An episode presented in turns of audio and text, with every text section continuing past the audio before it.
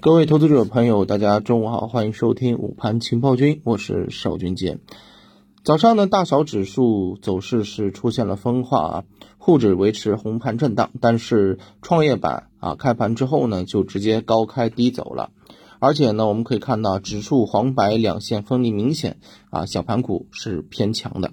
那么截止到这个。啊，中午那中证一千指数涨近百分之一啊，应该来说是创了近几年来的一个新高了。那么整个创业板啊，整体还是相对比较的这个弱啊。那么其实我们就可以看到了啊，市场嗯当中的一些资金着重还是在往一些这个中小市值的题材，或者说是一些啊有弹性、有高弹性品种当中进行啊这个拉伸，对不对？当然啊，从这个近期他们的这种走势或者意图上面来讲啊，更多的其实也是一个短线啊。那么另外一方面呢，我们也看到了啊，像嗯板块方面啊，嗯走得强的，像国产软件呢、网络安全、数字货币啊这些科科技类的相关的这个品种走的比较强，呃，另外啊军工走的也是非常的这个不错啊，呃，那么在当下啊走强的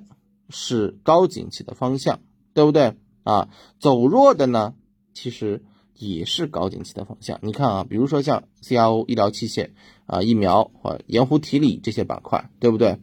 呃，疫苗啊，在近期大家应该是关注度比较高的啊。盐湖提锂也不用说了，是不是？所以大家会发现啊，就是在指数震荡啊，然后呢，资金弃高就低，板块快速轮动过程当中啊，收割了一波一波的这个短线收益。啊，这个让我们投资者疲于奔命，对不对？很多韭菜很有可能就是这么被割出来的啊，哪里涨点哪里，然后呢，一到一买就被套啊，一套就割，一割啊就涨，一涨然后就追，然后继续恶性的这个循环啊，这样的一个情况并不是非常的呃乐观啊，所以一直提醒大家，对于我们投资来讲，最重要的就是不要去追涨啊，在相对低位的这个方向去进行参与，可能会更好一些啊。